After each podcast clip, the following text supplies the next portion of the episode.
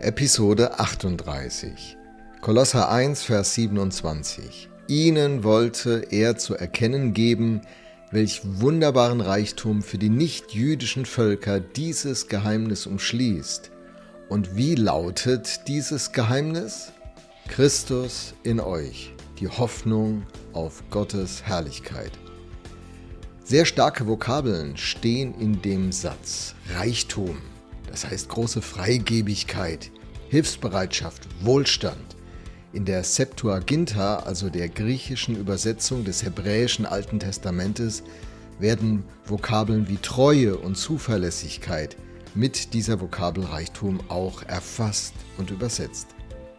Hoffnung, das erinnert uns an diesen, diesen Dreiklang. Es bleiben Glaube, Liebe, Hoffnung. Hoffnung ist die grundlegende Ausrichtung, die der Glaube ja schenkt. Eine positive Ausrichtung auf die Zukunft. Eine Re Resilienzressource vom Feinsten. Und dann Gottes Herrlichkeit, Doxa im Griechischen, Glanz, Klarheit, Ruhm, Ehre. Man könnte sagen, das Beste von Gott. Christus in euch, die Hoffnung auf das Beste von Gott. Ein sehr starkes Statement macht der Paulus da, oder? Jesus Christus, das Bild des unsichtbaren Gottes, Vers 15. Der, in dem die ganze Fülle von Gott wohnt, Vers 19. Der, durch den alles in Ordnung kommt, im Himmel und auf der Erde. Er, der die Hoffnung der Völker ist. Er wohnt in den Kolossern, Christus in euch. Was fehlt da jetzt? Was fehlt uns jetzt? Wenn Christus mit seiner ganzen Fülle in uns wohnt. Wenn mit Christus alles schon da ist, was es zum Glauben und zum Leben braucht. 2. Petrus 1, Vers 3, da schreibt der Apostel Petrus diese Worte. Jesus Christus hat uns in seiner göttlichen Macht alles geschenkt, was wir brauchen, um so zu leben, wie es ihm gefällt. Durch Jesus ist alles da. Was ist nun meine Aufgabe, mein Job? Mein Job ist mir bewusst zu machen, dass dieser Jesus Christus in mir wohnt durch seinen Heiligen Geist. Vorausgesetzt, ich habe ihn dazu eingeladen, in mir zu wohnen. Vorausgesetzt, ich lasse ihn alles, allen Müll entsorgen aus meinem Leben. Stichwort Sündenvergebung. Vorausgesetzt, ich habe in ein neues Leben mit Gott eingeschlagen, bin neu gestartet, mein altes Leben ohne Gott ist tot, in der Taufe habe ich das sichtbar gemacht und nun beginnt mein neues Leben. Ich bin auferstanden mit diesem Christus, ein weiteren Aspekt des Bildes der Taufe. Christus in euch. Alles, was ich zu einem Leben brauche, das Gott gefällt, ist bereits in diesem Christus, in mir, in meinem Herzen. Alles, was nötig ist, um Gott zu repräsentieren, um zu seiner Ehre in dieser Welt zu leben, ist bereits da, in mir. Wo in mir? Epheser 3, Vers 17 zeigt es, dass der Christus durch den Glauben in euren Herzen wohne und ihr in Liebe gewurzelt und gegründet seid. In Liebe gewurzelt und gegründet? Ja, Gott ist Liebe, 1. Johannes 4.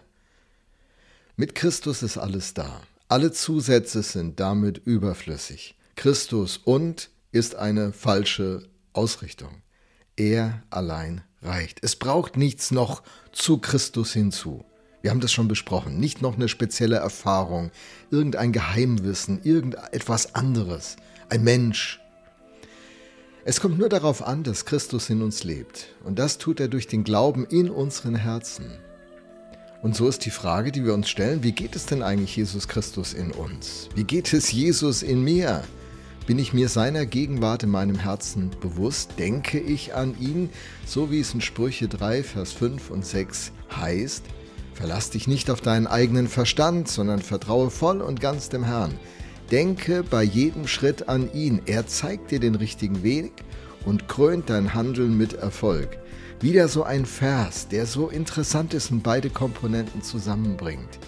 Hey, verlass dich nicht auf deinen eigenen Verstand. Haben wir ja auch schon gehabt. Das heißt, wir schalten den Verstand nicht ab, aber wir stützen uns nicht auf den Verstand. Er muss erneuert werden von Gottes Wort, mit Gottes Werten, mit Gottes Wahrheit. Und dann heißt es, sondern vertraue voll und ganz dem Herrn. Das ist dieser Glaubensschritt. Glauben und Vertrauen, die gleiche Vokabel in der griechischen Sprache. Vertraue voll und ganz dem Herrn. Setz alles auf diese Karte. Und dann wieder das Denken, der Verstand. Denke bei jedem Schritt an ihn. So, Gott ist mir präsent in meinem ganzen Alltag, in jeder Sitzung, in jeder Besprechung, jedem Kundengespräch, in jeder Erziehungssituation, in jeder Schul- und Lehrsituation, in jedem Moment. Denke bei jedem Schritt an ihn, wenn du Fußball spielst, einen Netflix-Film schaust oder dich mit Familie oder Freunden triffst. Er zeigt dir den richtigen Weg. Er wird aktiv dann in deinem Leben, wenn du es tust und du beginnst ihn zu sehen. Psalm 32, Vers 8. Er leitet dich mit seinen Augen und schließlich und krönt dein Handeln mit Erfolg. Christus in uns. Er will unser Handeln mit Erfolg krönen. Ich wünsche dir einen gekrönten Tag heute.